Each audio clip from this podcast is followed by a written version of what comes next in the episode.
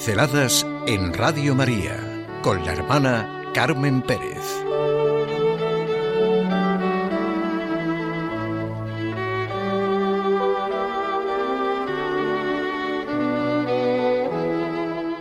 La misericordia, ley fundamental del corazón.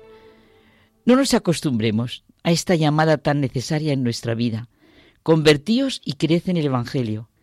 Este es el tiempo de la misericordia. Convertirnos es convertirnos a la misericordia de Dios y creer en el Evangelio. El Evangelio como referencia de nuestra vida.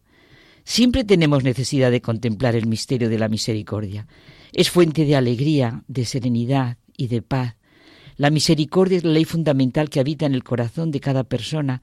Es la vía que une a Dios y a los hombres porque abre el corazón a la esperanza de ser amados siempre, nos dice el Papa Francisco. El corazón es la raíz de todo en nuestra vida. Me ha parecido muy gráfica esta raíz que dice Gilbert Cesbrón, refiriéndose al corazón. Lo importante en nuestra vida es realizar la poda de las ramas y asegurar y fortalecer las raíces. Una de las raíces es la siguiente. Que se ha muerto porque se le ha parado el corazón. Me parece muy raro, porque hace ya 50 años se le paró el corazón y seguía viviendo. No necesita más comentario. Vaya terrible radiografía de una persona. Ya hace 50 años que se le paró el corazón y él seguía viviendo.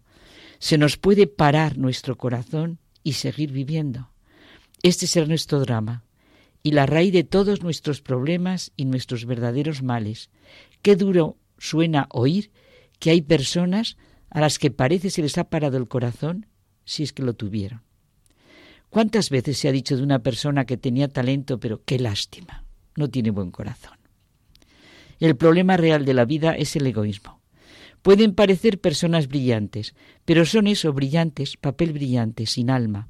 No hay más. Ni son felices ni dan felicidad. Es tremendo cuando de una persona impresiona la cabeza, pero aterra el corazón.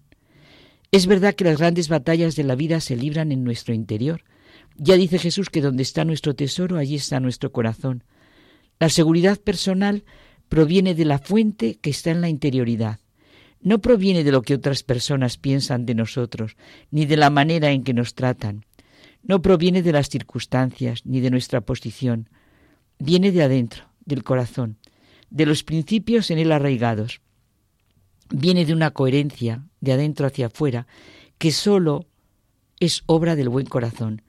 Hay una seguridad intrínseca que resulta de la vida que dimana dentro, una seguridad que surge del servicio, del hecho de ayudar a otros de modo significativo, esa fuerza interior por la que no somos un montón febril y egoísta de malestares y molestias, de quejas y críticas, de interpretaciones y suspicacias. Se le paró el corazón por no ponerlo sobre todo en los más pequeños actos, con los que uno después, de manera natural, lo pone en las grandes decisiones. Y ahí está el secreto del éxito. La persona que actúa bajo la influencia de su buen corazón, sabe proyectar su yo real de una forma natural y espontánea. No podemos trivializar la fuerza del interior sin perder la interioridad, ni jugar con la falsedad sin perder el sentido de la verdad, ni jugar con las diferentes formas de crueldad sin perder la sensibilidad del espíritu.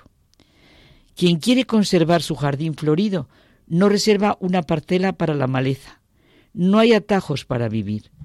Rige la ley de la cosecha que nos dice Jesús. Siempre recogeremos lo que sembramos, ni más ni menos. Por eso el mandamiento siempre nuevo es el del amor.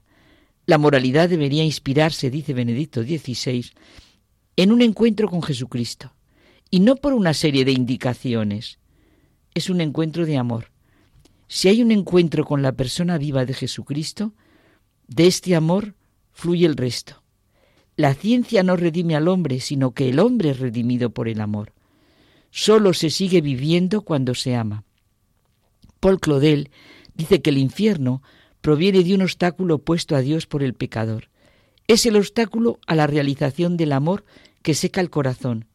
Juan Pablo II decía que los cuatro pilares de la paz son la verdad, la justicia, el amor y la libertad no virtuales, sino reales, reales en el corazón de cada persona, mostrando así la belleza, el bien, la verdad, el amor en cada momento, en cada situación, en cada relación. ¿Quién se ha muerto porque se le ha parado el corazón? Me parece muy raro, porque hace ya 50 años se le paró el corazón y seguía viviendo. Amar es un verbo. El amor, los buenos sentimientos son su fruto. Se podrán buscar en el futuro cosas, pero la bondad de corazón solo puede vivirse en el presente, como la dignidad del hombre, solo puede respetarse en el presente. Vive porque su corazón es su energía y sabe que el amor es la respuesta a todo. No se puede solicitar la confianza de los demás si no podemos confiar en nuestro propio corazón, ni podemos reconocer y respetar a los demás si no podemos reconocernos y respetarnos en nuestro interior. Y la raíz está en el corazón, porque lo que es realmente importante para la persona es tener un buen corazón, ingrediente esencial para la felicidad. Es muy significativo el título de una conversación del Papa Francisco con Andrea Tornielli. El nombre de Dios es misericordia. El libro, por si a alguien le interesa, es de la editorial Planeta Testimonio. Nos quedamos en nuestro corazón con este nombre de Dios, misericordia.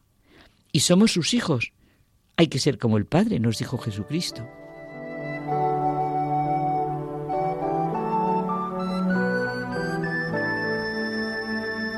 Pinceladas en Radio María con la hermana Carmen Pérez.